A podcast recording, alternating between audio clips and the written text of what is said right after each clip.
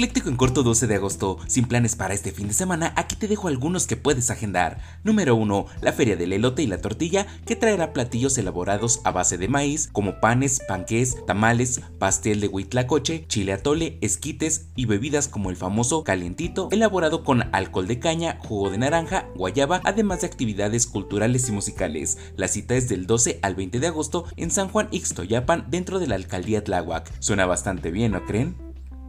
Número 2. La Feria de la Manzana en el pueblo mágico de Zacatlán en el estado de Puebla. Si quieres salir de la ciudad y disfrutar de las actividades religiosas, musicales, gastronómicas, artísticas, deportivas y mucho más, tienes que visitarla. La cita es a partir del 12 de agosto y podrás visitarla hasta el 20 del mismo mes. Seguro te hace falta escaparte de la ciudad.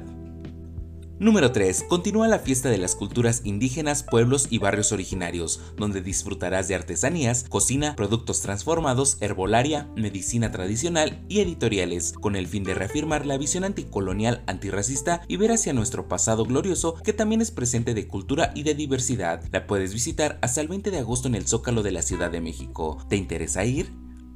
Número 4. La Feria del Chile Nogada, que traerá más de 30 participantes para ofrecer este platillo de temporada, acompañado de arroz, pasta, pan o alguna otra entrada. La cita será los fines de semana del mes de agosto en el municipio de San Andrés Calpan, Puebla. Seguro se te hizo agua la boca.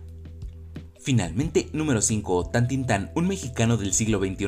Por su 50 aniversario del fallecimiento del actor, habrá una exposición con más de 200 piezas personales como cartas y fotografías, que pertenecen a colecciones públicas y privadas. Lo podrás visitar hasta el 20 de noviembre en el Museo Calus en la Ciudad de México. Y tú ya sabes qué harás este fin de semana. Soy Andrés Valeria y recuerda comentar, dar like y compartir para seguir creciendo. Que estés muy bien y la pases mucho mejor, porque esto es...